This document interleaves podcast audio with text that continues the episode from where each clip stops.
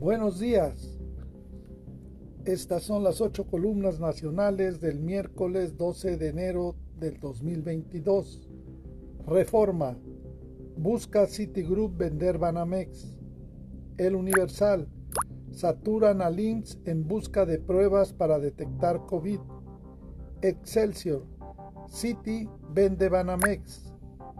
Milenio Diario. Omicron toma fuerza y el sistema de salud empieza a saturarse. La jornada. City Banamex a la venta pese a sus jugosas ganancias. El financiero. City venderá Banamex. El economista. Se vende. El Sol de México. City pone a la venta Banamex y negocios. Para estas y otras noticias, te invitamos a visitarnos en www.bitácorapolítica.com.mx. Hasta la próxima.